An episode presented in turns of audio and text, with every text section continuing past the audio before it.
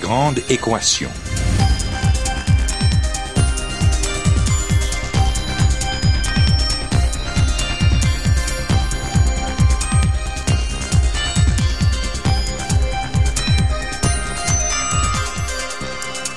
Ici Normand Mousseau, bienvenue à La Grande Équation, votre rendez-vous hebdomadaire avec la science.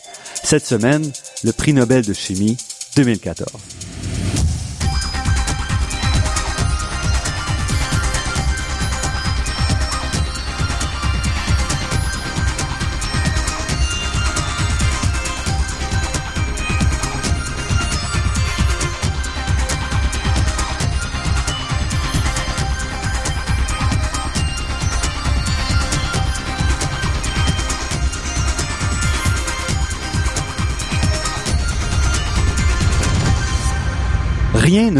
Ne vaut une image directe quand vient le temps de comprendre un phénomène. Parlez-en aux astronomes, par exemple, ou encore aux médecins, pour qui les nouvelles technologies d'imagerie ont permis de révolutionner le diagnostic de nombreuses conditions et maladies. Les biologistes et biochimistes, eux, ont longtemps été les parents pauvres de la microscopie. Comme la matière qu'ils étudient est très fragile, il est assez difficile pour eux d'utiliser des méthodes brutales développées par les physiciens telles que par exemple la diffraction par rayon X, sans tout détruire euh, ce qu'ils veulent étudier. Les systèmes qu'ils étudient sont aussi très inhomogènes. Les cellules se composent de noyaux, de milliers de molécules différentes, le tout enveloppé dans une membrane très complexe elle-même. Aussi, pour bien comprendre ce qui se passe, il faudrait être capable de distinguer chacune de ces molécules et de lui suivre dans leur action et leur transformation. Pendant longtemps, évidemment, on pouvait que rêver à ce genre de mesures. En effet, les lois de la microscopie traditionnelle sont très très claires. Hein. Il est impossible d'atteindre une résolution suffisante pour voir une molécule unique. Pas moyen, donc, de réaliser ses rêves en améliorant les vieilles techniques. Or, si un scientifique ne peut pas briser les lois physiques, il est toujours possible de les contourner avec beaucoup d'imagination et de travail. Et c'est ce qu'ont fait les récipiendaires du prix Nobel de chimie de 2014, il y a quelques années seulement. Et leur travail est en train de bouleverser le monde de la biologie, comme nous le verrons dans cette émission. Nous recevons cette semaine Daniel Zanklusen, professeur de biochimie à l'Université de Montréal et spécialiste de la microscopie à l'échelle de la molécule unique. Au cours des dernières années, il a utilisé cette technique pour étudier en direct ce qui se passe à l'intérieur même des cellules, faisant au passage des découvertes surprenantes. Daniel Zinclusen, merci d'avoir accepté notre invitation. Merci, c'est le plaisir d'être là. Pourquoi est-ce qu'on utilise la, la microscopie en biochimie? Parce que finalement, ce qu'on fait en, biochimie, c'est comprendre comment les différentes molécules dans la cellule se comportent et comment les réactions chimiques se passent dans une cellule. Et la meilleure manière de faire ça, c'est vraiment de regarder en utilisant un microscope, par exemple, comment ces molécules se comportent dans une cellule vivante. Parce que, en fait, c'est très complexe le phénomène, ce qui se passe dans les cellules. Une cellule, c'est vraiment une entité super complexe parce que dans, dans l'intérieur d'une cellule, on a des milliers, des milliers de molécules différentes qui, souvent, ils bougent aléatoires dans la cellule et ce qui fait, ce qui est nécessaire pour qu'une réaction chimique se passe dans une cellule, c'est qu'il y a les molécules qui se retrouvent dans son, dans ce mélange incroyablement complexe. Et, et c'est ça qui est nécessaire pour faire que les cellules fonctionnent. Et puis, pour comprendre ce qui se passe, on doit donc être capable de voir, parce que c'est difficile de séparer ça euh, sans l'aide de nos yeux, d'une certaine façon. Exactement. Et c'est ce qui était difficile pour très très longtemps, c'est vraiment de voir des molécules euh, indépendantes. Par exemple, si on a des, par exemple, dans une cellule normale, on a à peu près une quinzaine de mille de protéines différentes qui sont exprimées. Donc 15 000 molécules, protéines différentes dans une seule cellule. Exactement. Et ce que on peut pas étudier toutes ces molécules en même temps. Alors mhm. on doit on doit se concentrer sur un ou deux de ces molécules et alors on doit trouver des méthodes pour pouvoir visualiser ces molécules euh, d'une manière spécifique Et pour ça, on a, on a développé des méthodologies, ce qu'on appelle des, la microscopie fluorescente, où on est capable de vraiment euh, voir un molécule spécifique en utilisant des, des, des, des moyens euh, chimiques ou physiques pour ajouter des, des, des molécules fluorescentes à ces molécules qui nous intéressent. Donc j'aimerais ça qu'on revienne un peu. Donc les techniques traditionnelles de microscopie, c'est ce qu'on appelle la microscopie optique cette microscopie-là utilise la lumière et c'est un peu comme quand on prend une photographie ou on prend on fait un film. Exactement. quand on a commencé à utiliser la microscopie, on a juste regardé aux cellules. Alors, la lumière, elle est, elle est euh, tous les molécules dans la cellule, ils ont la capacité de absorber la lumière et on va avoir une image euh, de toute la cellule. Mais le problème, c'est qu'on on peut pour vraiment voir des structures spécifiques, il faut que les molécules qui composent ces structures spécifiques, on peut les distinguer de toutes les autres molécules. Alors il faut utiliser, il faut ajouter des, des, des, des produits chimiques qui nous permettent de vraiment distinguer ces molécules de, de toutes les autres molécules. On peut imaginer si on regarde une foule, par exemple, euh, de très loin, on va juste voir des, des petits points qui vont bouger. il est très difficile, en regardant des images une à la suite de l'autre, de voir qu'est-ce qui s'est passé, où un point qu'on avait vu dans une image est rendu plus loin parce qu'on peut pas les distinguer. Donc c'est vraiment on a une cacophonie d'informations il est impossible de retirer vraiment ce qui se passe, c'est ça? Exactement. C'est pour ça on a on a développé vraiment des techniques et par exemple aussi des des des, des caméras qui sont capables de prendre des images avec une vitesse très très importante. Alors on peut par exemple on a des caméras qui peuvent euh, prendre une image d'une cellule chaque 10 millisecondes, par exemple, pour que on peut être capable de vraiment suivre ces molécules qui bougent très rapidement à l'intérieur de la cellule, qu'on peut les suivre hein, d'une manière pour vraiment comprendre, comprendre comment ces molécules se comportent à l'intérieur de la cellule. Donc là, ça veut dire à toutes les, les, centièmes de seconde, on va prendre une photo, si on veut. Oui, ou encore plus rapidement. parce que il faut comprendre parce que les, les, les, les, molécules chimiques, ils bougent d'une manière très très très rapide à l'intérieur de la cellule. Et pour longtemps, c'était pas possible de vraiment à, euh, suivre ces molécules parce que juste n'a pas eu la technologie qui était capable de vraiment à, à, faire des films ou faire des photos à une vitesse suffisamment suffisamment rapide qui, qui nous a, euh, qui, qui, qui permettait de, de suivre ces molécules. Donc si on retourne mettons 10 ou 15 ans en arrière, on avait ces limites-là. On avait à la fois des limites en termes de, de mesure, on avait il y a une limite fondamentale en optique qui est ce qu'on appelle la limite de diffraction qui est relié à la, couleur de la lumière. Donc, si on veut voir des objets de plus en plus petits, il faut prendre une couleur de qu'on appelle une longueur d'onde de plus en plus courte. Et le problème, c'est qu'à un moment donné, on, pour aller voir des objets de plus en plus petits, on doit dépasser le spectre visible, aller dans l'ultraviolet et plus. Et ça, ça pose des problèmes sur les cellules mêmes. On va affecter les cellules avec ces énergies-là. Exactement. C'est un des problèmes, c'est de, de, faire de l'imagerie de fluorescence, alors l'imagerie de mhm. lumière dans la cellule, que euh, euh, la lumière, c'est l'énergie. Mhm. Et de plus d'énergie, on, on, les cellules sont exposées, ça peut être devenir toxique pour les cellules. Alors c'est un peu con si on se met au soleil euh, euh avec les, les toute l'énergie du soleil, on, on finit avec avoir de, de, des, des liaisons, on a de donc, on, a des coups de soleil, on, est brûlé. On a, des coups de soleil parce que le soleil, l'énergie de la soleil, elle fait des, des, des il dommage l'ADN, par exemple. Mhm, et c'est pas mhm. la seule molécule qu'on peut se dommager si on, si ils sont exposés trop de lumière. C'est le même principe avec la, la, la, microscopie.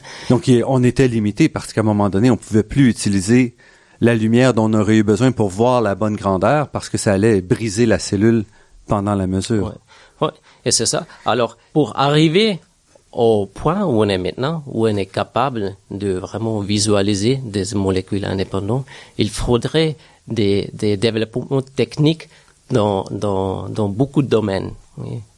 D'abord, une, ce que, que j'ai déjà dit, c'était le, le, le développement des caméras qui sont assez super sensibles. Okay? Par exemple, qu'on voit maintenant chacun dans notre téléphone euh, portable, on a une mhm. caméra qui a des, un, un, chip un chip qui est capable de collectionner des photons. Okay? Mhm. Des photons, donc les graines qui mesurent la lumière. Qui mesurent la lumière, qui font une photo. Mhm. Et dans les caméras qu'on utilise dans, dans les microscopes assez puissants, c'est des caméras qui sont très très très efficaces pour collectionner la lumière. Et ces caméras sont initialement, ils étaient développés pour l'astronomie. Parce que là, dans l'astronomie, on voulait vraiment, on besoin de toute la lumière parce qu'on regarde les étoiles, ils ont, ils, ils, ont, ils, ont, ils, ont, ils n'émissionnent pas beaucoup de lumière. Alors, ils ont développé des caméras qui sont super sensibles. Et après, en biologie, on a commencé à utiliser ces caméras.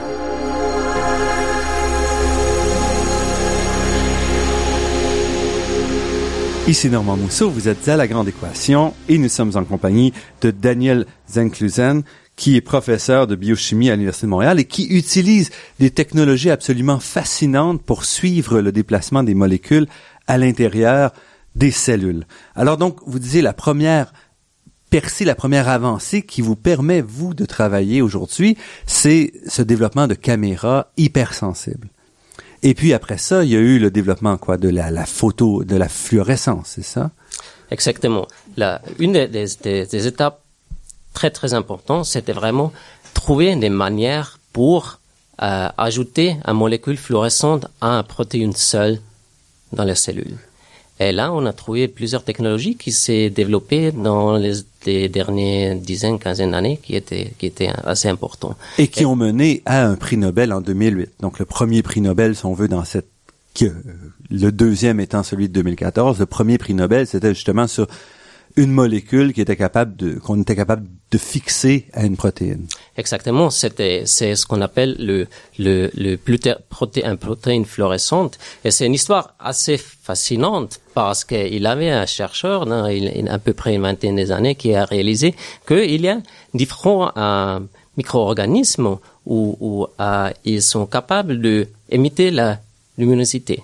Okay. Mm -hmm. Et on a trouvé que il y a des protéines, certaines protéines dans certains organismes, ils sont capables d'absorber la lumière et émettre la lumière. Et de réémettre la lumière. Et de réémettre la lumière d'une manière très très spécifique parce qu'ils vont seulement faire ça à une longueur d'onde spécifique. Okay. En termes d'émission ou d'absorption les, les deux. deux. D'accord. Ok. Alors ce qu'on peut faire, on a trouvé des manières, de manières de euh, euh, des, des, des, outils génétiques pour vraiment ajouter ces protéines à un protéine d'intérêt et qui nous permet maintenant de vraiment de visualiser un protéine euh, spécifique dans une cellule, n'importe quelle cellule, des cellules cancéreuses, des cellules de, de, des bactéries, des cellules de, de levure, n'importe quel système modèle qu'on travaille dans le laboratoire. Et ça nous permet maintenant vraiment à déterminer la localisation et aussi à suivre ces molécules à l'intérieur de la cellule. Donc essentiellement, ce qu'on a fait, c'est qu'on a découvert qu'il y avait une molécule qui s'attachait à des protéines.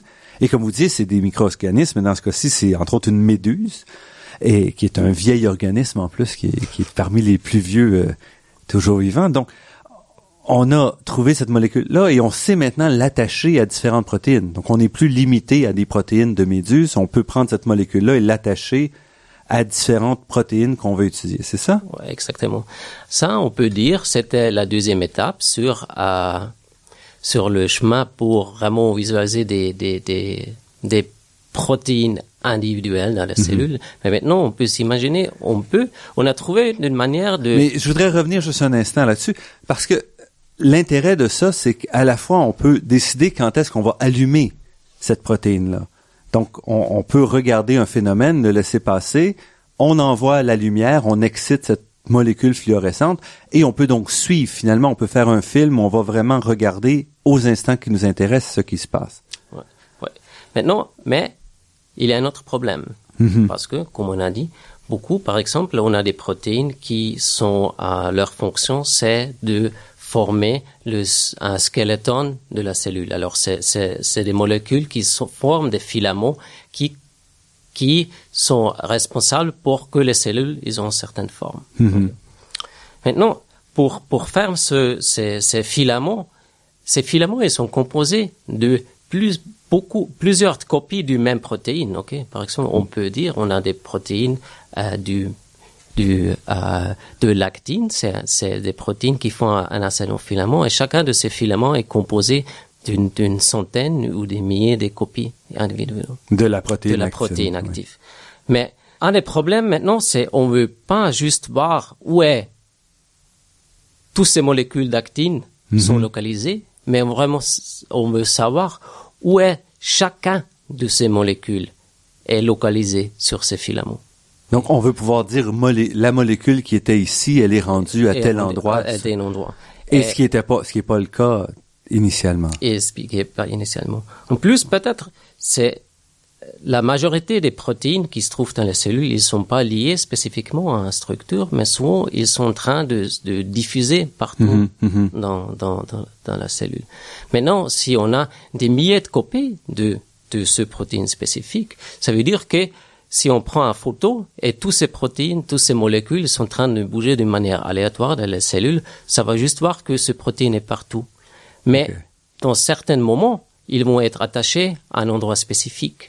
Parce qu'on n'est pas capable de, de, de, de suivre ce molécule individuel, Mhm. on est, euh, Donc, on n'a pas une image complète finalement. on n'a on n'a jamais une image complète parce qu'on est toujours, on a toujours un, un, un peu comme un, comme un, comme une nuage. Mhm.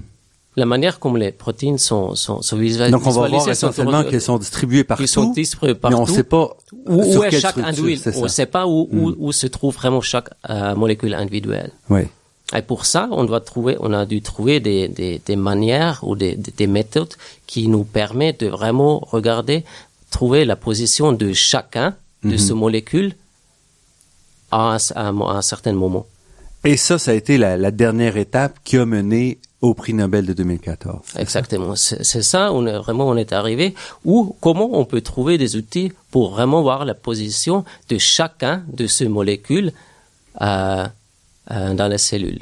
Et, et c'est finalement, c'était, c'est vraiment intéressant parce que la manière qu'on a trouvé à faire ça, c'était de trouver une méthode qui ou de trouver des protéines fluorescentes qui, qui ont un caractéristique assez spécifique, c'est que on peut les allumer et éteindre d'une manière à diriger.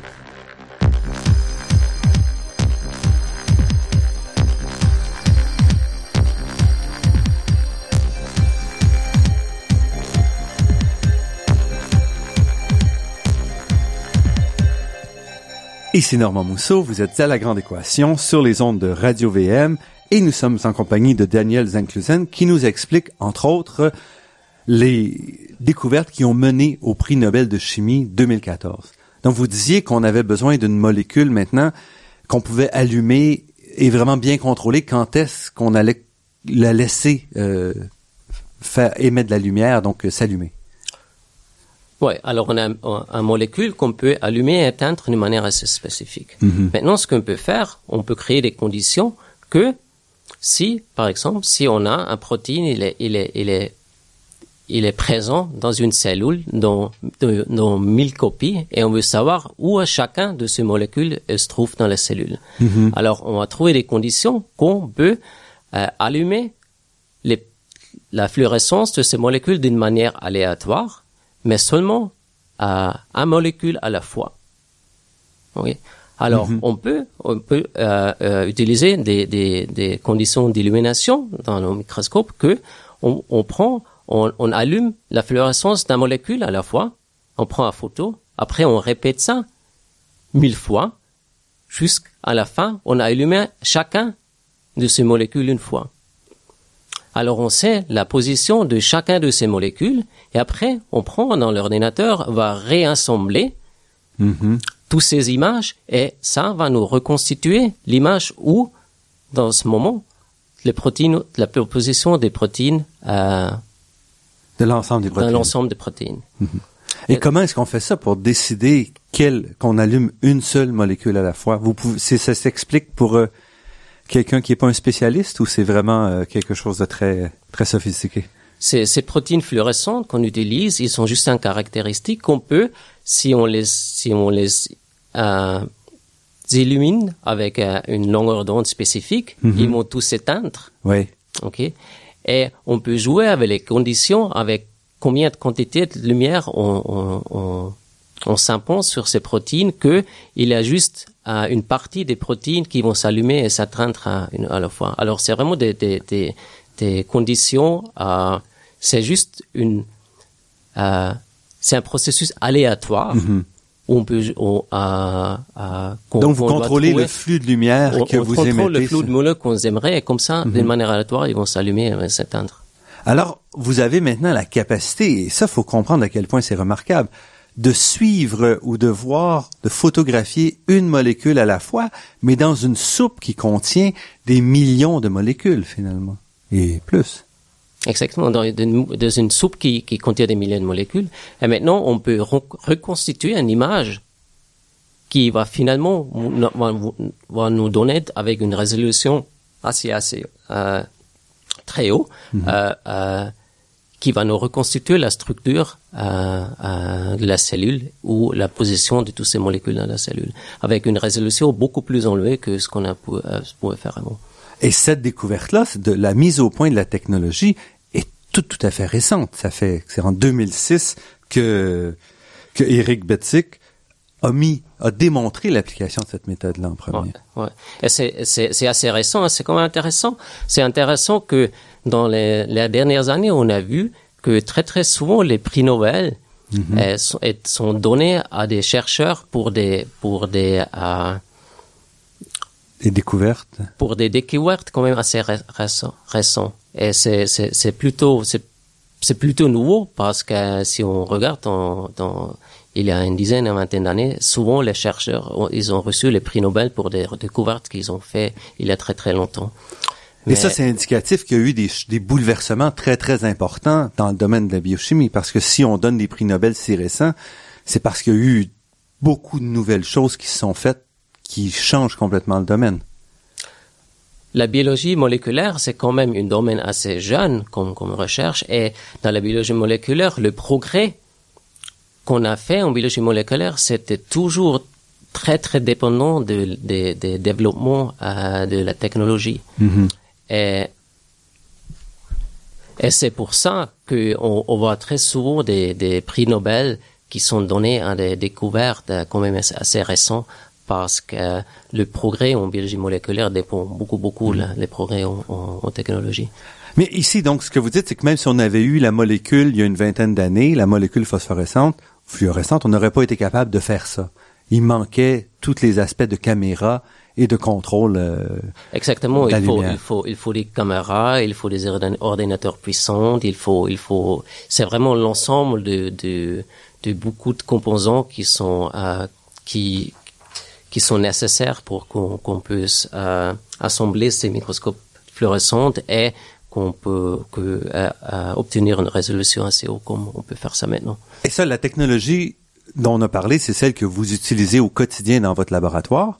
Et il y a aussi, il y avait une deuxième technologie qui était mentionnée dans le prix Nobel de 2014. Donc, cette technologie dont on vient de parler, c'était Eric Betsick et euh, William Murner des, euh, qui travaillent aux États-Unis, et une autre technologie par Stephen Hell, qui est aussi une technologie de fluorescence, mais un peu différente de celle que vous utilisez.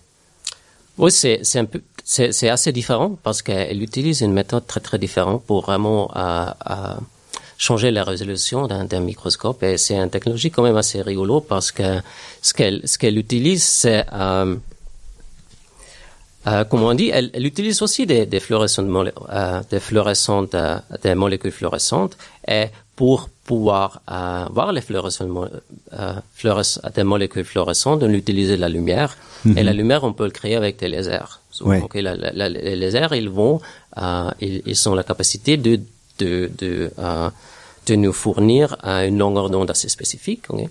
Alors on peut, on utilise dans beaucoup des, microscopes modernes, on utilise des lasers pour allumer les, les, les, les- les molécules fluorescentes. Mais maintenant, c'est au général la taille de ce laser, il a un certain diamètre, il est utilisé pour vraiment à, à, à allumer des, des, des protéines dans un microscope con- confocal. Alors on utilise ce laser et ce qu'on dit, c'est qu'on on scanne toute, toute une cellule. Euh, euh, pour obtenir pour, pour obtenir une résolution. Mais quand même, la résolution, ce que veut dire, c'est quoi la résolution? C'est résolution, c'est c'est vraiment euh, si on a si on a deux molécules qui sont proches à l'autre, l'autre, ouais. ok. Est-ce qu'on peut vraiment voir deux molécules? Mhm. Et jusqu'à maintenant, ce qui, ce qui, ce qu'on a, appelé le, le, limite de la résolution, c'était si il y a deux molécules, elles étaient plus proches qu'à peu près 200 nanomètres, on pouvait plus les séparer. Mhm.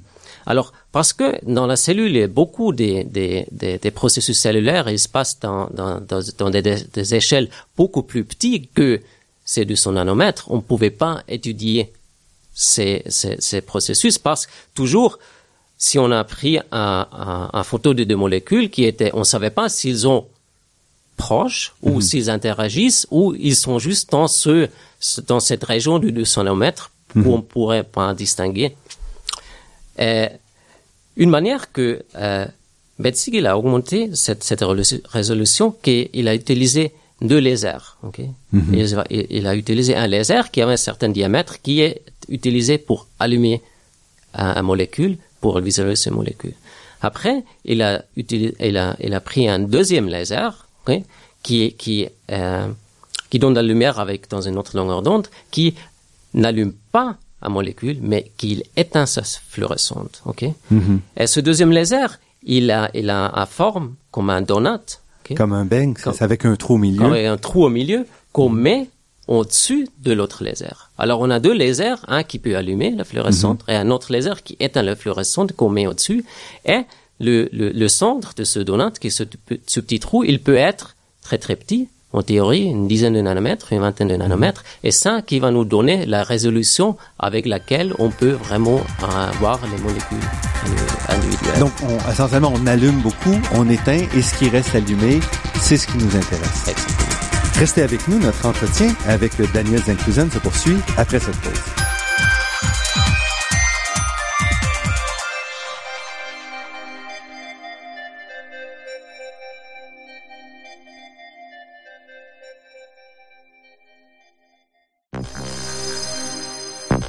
Ici Normand Mousseau, vous êtes à La Grande Équation et nous sommes en compagnie de Daniel Zanclusen, qui est professeur de biochimie à l'Université de Montréal et un spécialiste de la microscopie à l'échelle de la molécule unique.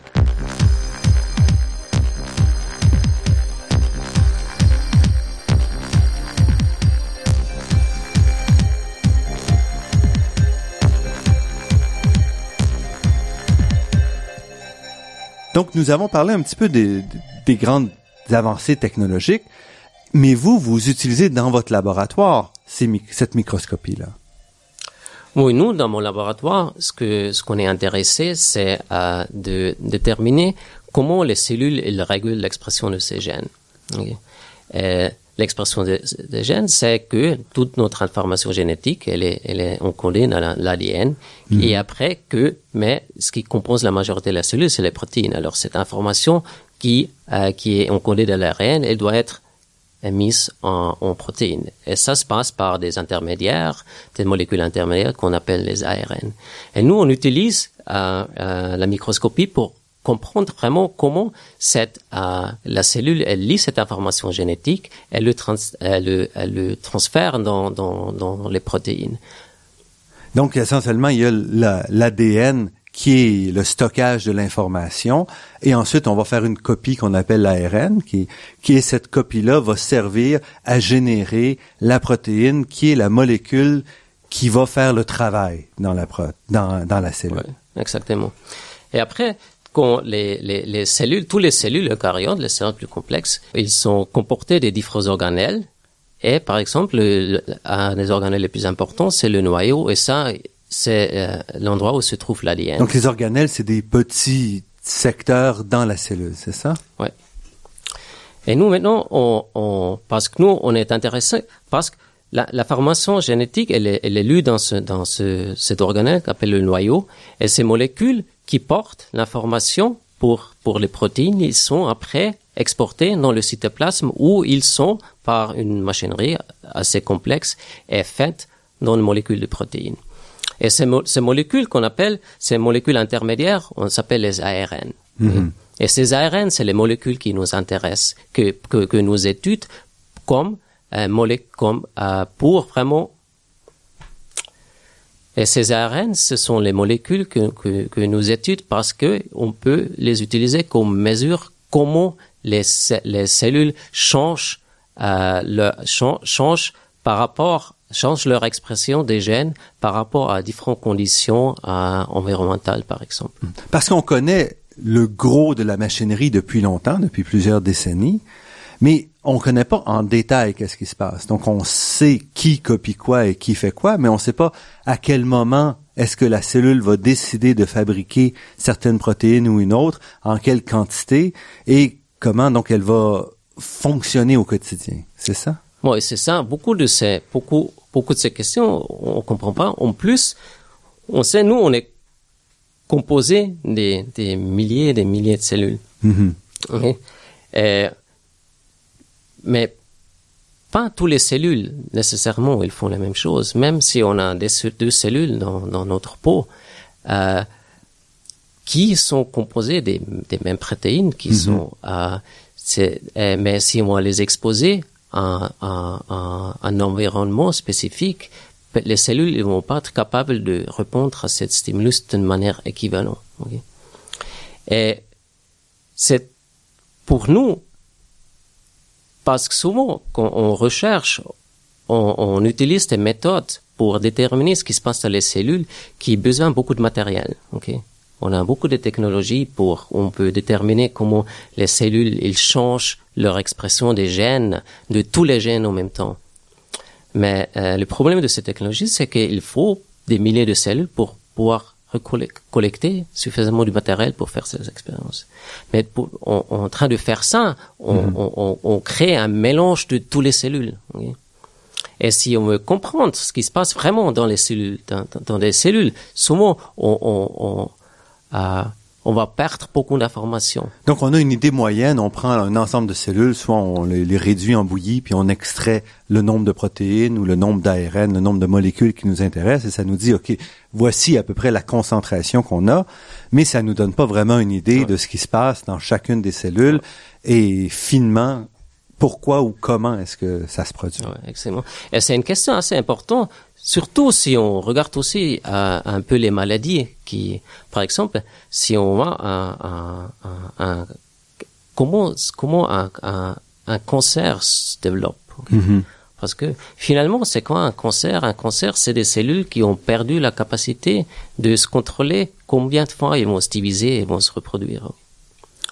Euh, alors, les, les cancers, finalement, c'est un cancer, il va commencer par un, un- une cellule seule qui commence à se diviser parce que certains contrôles de la cellule ne marchent plus. Mais ça illustre aussi que si on veut vraiment comprendre comment les cellules fonctionnent, il peut, il peut, il- on doit trouver des manières pour vraiment étudier beaucoup de ces, de ces étapes qui contrôlent les cellules dans, la, dans les cellules seules. ok? Alors, et c'est là que nous, avec la, microsc la microscopie, elle vient en place parce que la microscopie, elle, elle nous permet à étudier certains processus cellulaires vraiment dans le contexte d'une cellule. Oui, ça c'est fascinant. Vous prenez une seule cellule et vous allez donc qu'est-ce que vous faites? Vous encodez donc vous modifiez génétiquement cette cellule-là pour qu'elle fasse ces euh, molécules fluorescentes, c'est ça? Alors on peut, il y a, il y a plusieurs, il y a plusieurs technologies qu'on peut utiliser et une, comme vous avez dit, c'est une technologie qu'on arrive à ajouter à des protéines fluorescentes à la, au, dans, sur, pour un gène spécifique. ok? Alors on peut vraiment suivre la, la régulation d'un gène, par exemple un gène qui est impliqué dans le développement du cancer. On peut voir comment ce, la, la, l'expression de ce gène il, il, change sous certaines conditions. Et on peut aussi voir comment ça se passe maintenant. Est-ce que toutes les cellules dans une population ils vont se comporter de la même manière? Ou est-ce qu'il y a certaines cellules qui commencent vont se comporter différemment? Et peut-être c'est celles, ça les cellules qui vont finalement euh, avoir un problème et peuvent euh, euh, se développer à des, à des cellules cancérogènes. Mais si on si on n'est pas capable de regarder vraiment ces, ces, ces processus dans les dans les cellules seules, Mhm. on a toujours fait un mélange. On va jamais être capable de identifier ces cellules qui se comportent différemment pour et qui pourraient se développer dans euh, dans certaines maladies. Et vous, qu'est-ce que vous faites? Vous vous intéressez à ce qu'on appelle donc l'ARN messager, c'est ça? Nous, on, on, on s'intéresse parce que le processus qu'on s'intéresse, c'est vraiment comment la cellule, elle régule quels gènes sont lus ou pas. Et quand les gènes sont lus, ils produisent une molécule qui s'appelle les, les, les, ARN messagers. Mais ce qui est fascinant, et on a juste réalisé ça il y a quelques années, que si on regarde tous nos génomes, Mhm.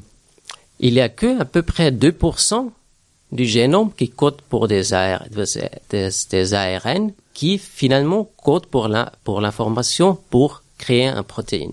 Donc, il y a seulement 2% du génome, donc de la, la grande molécule qui dé- nous détermine, qui code pour des protéines via l'ARN. via l'ARN. L'AR- L'ARN, l'ARN, parce qu'il code pour le message, on, on s'appelle l'ARN euh, messager. Mhm. Ok. Mais, de nouveau, c'est là où la technologie vient en place. Il y a une dizaine d'années, on a, on a commencé à, à, à développer des technologies qui nous permettent à, à bien voir c'est quelles régions du génome produisent des ARN. Alors, et on a toujours, on a toujours pensé que c'est seulement ces 2% du génome va créer des ARN parce que c'est ces régions qui coûtent pour les protéines. Mais ce qu'on a réalisé, qu'il y a beaucoup, beaucoup, il y a peut- peut-être presque deux tiers du, du, du génome qui codent pour différents ARN, mais non pas des ARN qui codent pour les protéines, mais des ARN qui, qui on ne sait pas exactement ce qu'ils font.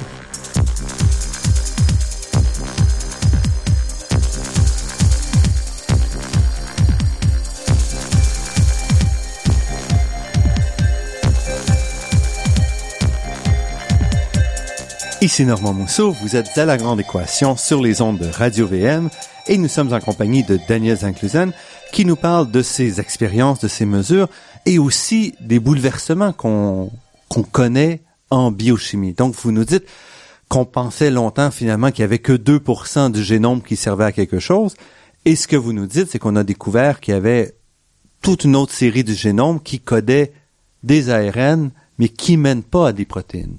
Exactement. Et une des grandes questions en biologie maintenant, c'est qu'est-ce qu'ils font tous ces ARN oui. Et il y a deux possibilités qui sont pas exclusives. Ce que si ces ARN, ils sont juste du bruit, parce que la machinerie qui font les, les, les ARN qui contrôlent les protéines, ils ont juste une affinité pour d'autres régions du génome. Ils font de l'ARN, mais elle est inutile, elle est dégradée, on l'utilise pas. Et il y a l'autre possibilité que quand même, quand même une grande partie de ces ARN non condons, on s'appelle les ARN non condons, ils ont une fonction. Et ce qu'on fait maintenant, c'est on essaie de vraiment euh, trouver une rôle potentiel pour beaucoup de ces ARN. Et ça, c'est- c'est un bouleversement parce que pendant longtemps, c'était que les protéines qui avaient une fonction. Et là, vous vous dites, est-ce qu'il n'y a pas une haute quantité, une énorme quantité de molécules qui sont ces ARN-là, qui pourraient aussi avoir une fonction? Exactement. Et ce qu'on pense, c'est une des thèmes du- de notre laboratoire, qu'on nous, on, on, en utilisant la microscopie, euh, on essaie de comprendre vraiment qu'est-ce qu'ils font ces ARN. Alors, nous, on, on utilise un microscope pour, pour voir est-ce que ces ARN, où ils se localisent dans la cellule, est-ce qu'ils euh, euh, euh, est-ce qu'ils sont localisés, par exemple, euh, proche du, des, des gènes qui comptent pour les protéines sur le génome Est-ce qu'ils peuvent avoir une fonction de la régulation de l'expression de gènes? Et il y a des, de plus en plus des exemples que il y a au moins une partie de ces ARN non condons sont impliqués dans la régulation de gènes. Des, des donc, de régulations qui vont donc déterminer le rythme avec lequel un gène va être exprimé, donc le rythme avec lequel on va faire des protéines, ou selon qu'on va faire ou non d'un type de protéine. Bon, exactement. Finalement, ils sont toujours, ils sont de nouveau impliqués Mhm. pour réguler ce qui se passe avec les 2% du reste du génome. Ok? OK. Parce que ce qui est le plus important probablement, c'est quand même comment on régule l'expression de ces 2%. Mais peut-être une grande partie de ces autres, euh, 98%, il est, il est, il est impliqué pour contrôler que le reste, le reste de 2%, il, il est exprimé d'une manière contrôlée. Et ça, ce sont des travaux que vous avez publiés récemment, beaucoup dans Nature. Donc, vous avez- ce sont des travaux qui ouvrent vraiment, qui sont très importants. Et ce que vous montrez, entre autres, c'est que justement, ces ARN-là sont pas générés de manière constante, mais il va y avoir des variations dans le temps pour la génération de ces, ces ARN. Exactement, comme un peu, peu, peu près tout dans la cellule, tout est contrôlé d'une manière ou d'une autre. oui. Et ce qu'il faut, ce qu'on essaie de comprendre, c'est quoi qui contrôle ces différentes étapes? Mhm. Et c'est, c'est une des choses les plus fascinantes en biologie moléculaire parce que la cellule, c'est, c'est, c'est, c'est une, une entité. Une entité. La cellule, c'est une entité extrêmement compliquée. On a dit, il y a 20 000 protéines qui se, qui se baladent dans une cellule. Et d'une euh, euh, leur niveau d'expression, elle est plus ou moins contrôlée. Mais comment tout ça peut, peut, euh, peut fonctionner, peut interagir, peut, peut, peut, peut devenir un système stable qui se réplique, qui est capable de former un organisme. C'est ça vraiment la question la plus importante qu'on a parce que mhm. pourquoi nous, comme chercheurs, ce qui nous intéresse, c'est comment ces cellules fonctionnent. Et, Et votre approche, c'est de dire on va regarder une molécule à la fois, puis essayer d'identifier où elle agit et à quel euh, rythme elle agit. Oui, parce que finalement, ce qui ce qui est important dans le fonctionnement de cellules, c'est comment les molécules différentes interagissent avec mhm, eux-mêmes. Mhm comment ils se trouvent eux-mêmes, comment eux ils sont, euh, ils se trouvent dans le même comportement, dans le même endroit pour pourquoi il y a une réaction chimique peut se passer? Parce que tout ce qui se passe dans une cellule, c'est la chimie, c'est la physique, oui, mhm. c'est tout. Alors pour que des molécules, pour, pour des, des, processus chimiques et physiques qui se passent, il faut des molécules qui se, qui se trouvent dans les cellules. Alors tout ça doit être régulé d'une manière ou d'une autre. Et pour nous, pour vraiment comprendre ça, il faut vraiment être capable de voir les molécules individuelles pour pouvoir les suivre et, et, et, pouvoir étudier ces, ces, ces interactions euh, euh, fascinantes. Mhm. Et qu'est-ce que vous avez trouvé? Donc, vous avez trouvé qu'il y a qu'il y a des donc je voyais dans certains de vos articles vous aviez des bursts donc des explosions de, de génération de certaines de ces ARN qui sont en principe qui ne participent pas directement à la production de protéines, c'est ça? Donc que c'est que ces ARN non codants ont quand même apparaissent pas de manière uniforme. Ouais. C'est, je crois, une des choses les plus importantes quand on, quand on a trouvé, quand on a commencé à être capable de voir vraiment les molécules individuelles, c'est mm-hmm. que, comme moi, comme étant suisse, j'ai toujours dit que si j'ai présenté ces, ces, ces, données au, début, c'est les cellules, c'est pas des, ils se comportent pas comme une montre suisse. c'est pas des choses très exactes, ok. Ils sont pas capables de faire les choses d'une manière super précise, oui. Alors, si par exemple, si on dit une cellule, elle commence à, à, à transcrire un gène, ok, elle peut pas dire, elle, c'est pas que la cellule peut dire maintenant je vais faire 10 copies de cet ARN, ok. Mm-hmm. Alors, euh, des fois, il va faire 10, des fois, il va 8, des fois, il va faire 15. Alors, il y a, tu vois, il a ce qu'on appelle un burst de transcription. Il va faire mhm. quelques-unes, après, il va s'arrêter, après, il va faire quelques-unes. OK. Mais ce qui est important, parce que la cellule, eux, les cellules, ils ont eu le temps des, des milliers, des milliers d'années pour pour pour pour euh, pour finir de devenir un système qui marche. Ok? Mhm, mhm. Alors, et, nous, au début, quand on était capable de quantifier toutes ces molécules dans les cellules, on, on, on a trouvé. Mais c'est quoi la précision d'une cellule qui est nécessaire pour le système? Il marche. Okay? Et on a vu, c'est c'est pas si précis. Ok? Ils sont assez robustes, robustes ces cellules, ok? Et ils ont, c'est ça une des fascinations qu'on a, qu'on, a. Euh, une des choses les plus fascinantes qu'on a trouvées quand, mhm. quand, on a commencé à faire ça. Et maintenant, on essaie de comprendre, mais quand même, quand même, les cellules, ils, comment on fait une dizaine ou à peu près une dizaine, et on fait pas chaque fois une centaine de molécules parce qu'il y a quand même des règles, des règles mhm. physiques, chimiques qui sont derrière, qui, qui, qui, qui, qui, qui définit plus ou moins comment ce processus marche, mais, mais, mais c'était quand même, c'est pas super exact parce que les cellules sont, c'est une grande, une, c'est un grand sac de 20 000 molécules, ok? C'est pas juste, un, tu vois, des, quelques, quelques pièces en métal qui sont super précis. c'est ça, c'est pas un engrenage. Donc, il y a plusieurs trucs, plusieurs machines qui fonctionnent en même temps et qui doivent donner à la fin quelque chose qui va résister et qui va être capable de se reproduire et de persister. Exactement.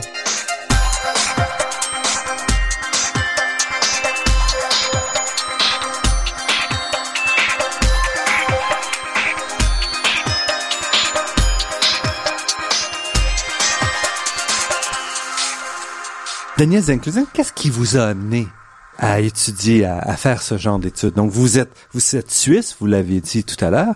Vous avez donc fait vos études à Berne et vous êtes allé en biologie, microbiologie. Pourquoi ce domaine-là? Moi, j'étais toujours fasciné de plein de choses. J'étais intéressé en architecture, j'ai fait pas mal de musique et j'étais toujours curieux. Oui.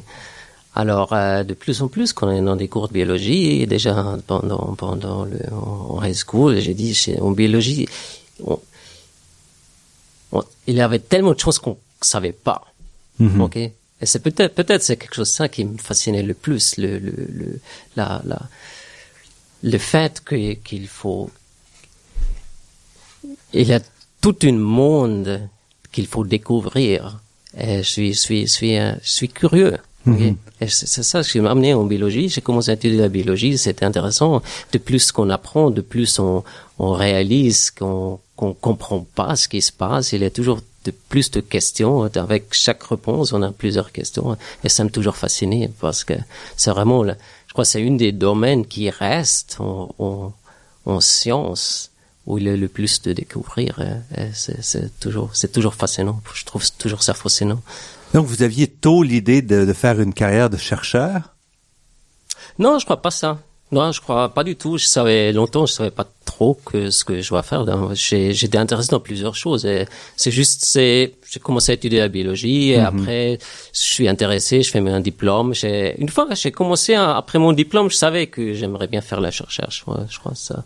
C'est combien déjà il y a quelques années. Mhm. Et donc vous avez fait après votre euh, votre doctorat à Lausanne. Et là, on n'avait pas encore ces nouvelles techniques de de microscopie. Non, c'était vraiment, je crois, c'était un peu pendant ce temps-là que j'ai réalisé l'importance de la technologie. Parce que j'ai fait ma thèse, on a travaillé avec la levure, qu'on travaille toujours mhm. pas mal avec les levures. qui est vraiment un modèle très, très, utilisé en biochimie. Très, très, utilisé parce qu'on peut modifier d'une manière assez facile tout, tout le génome. C'est vraiment mhm. très, très utile.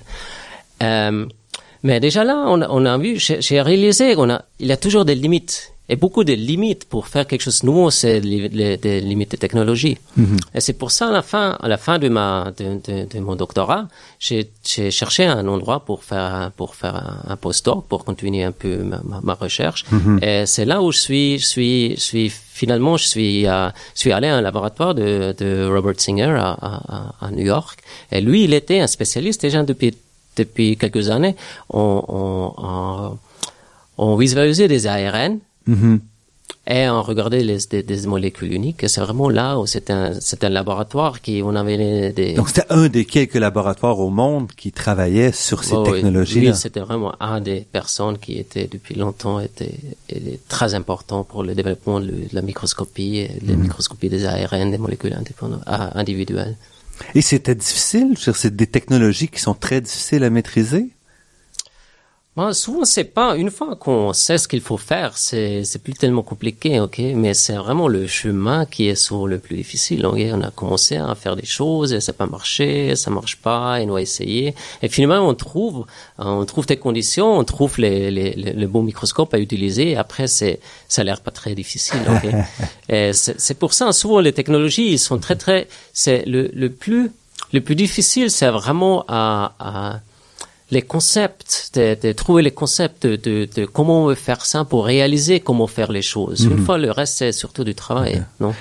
Et là, c'est comme un explorateur, vous arrivez devant des nouveaux territoires que personne ou personne n'a mis les pieds avant.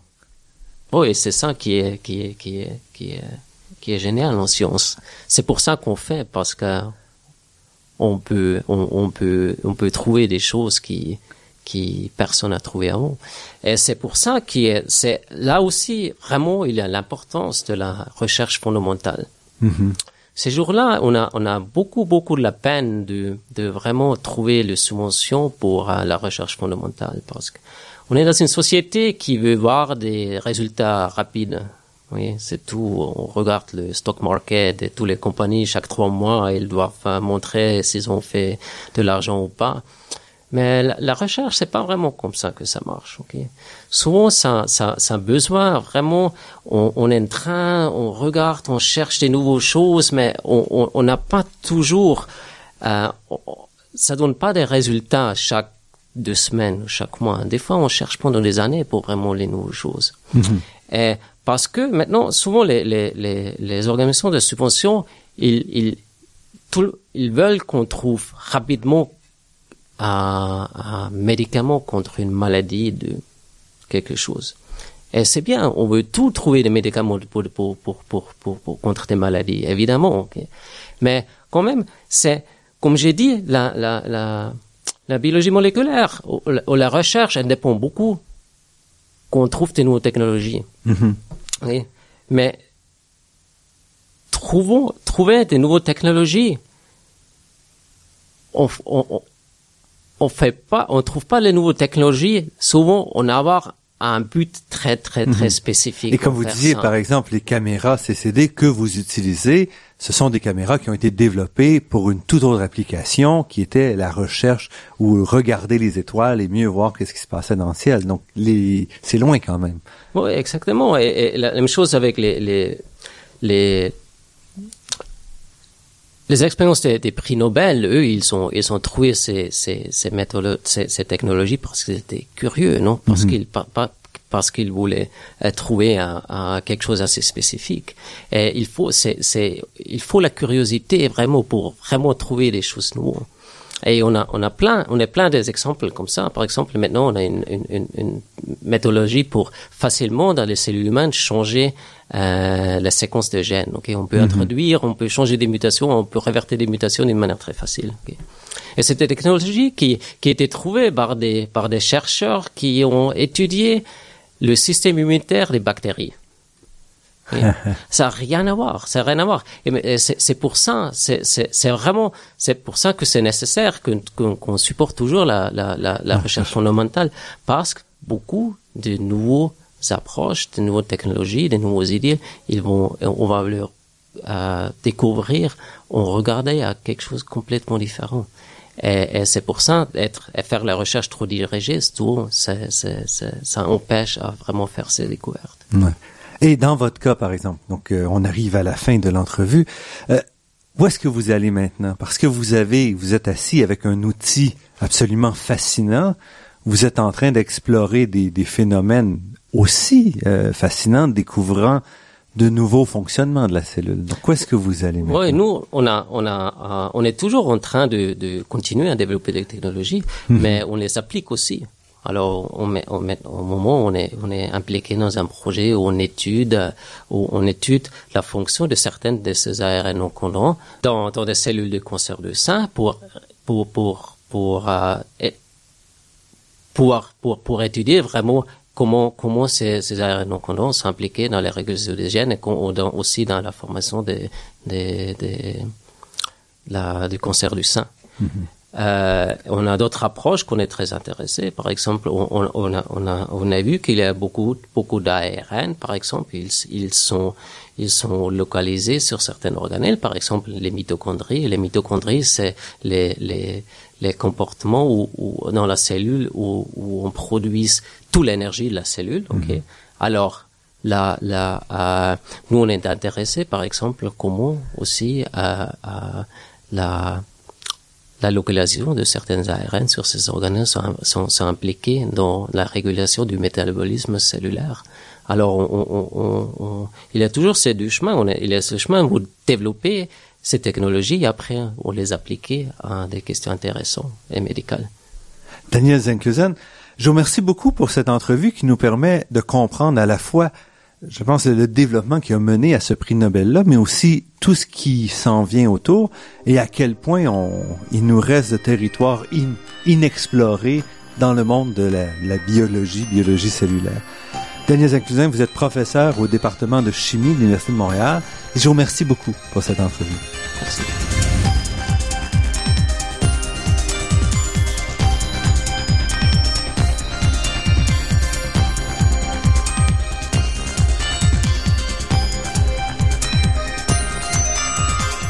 Je remercie Daniel Fortin à la technique et pour la création des thèmes musicaux entendus à l'émission, Marc-André Miron, site Internet, et Ginette Beaulieu, productrice déléguée.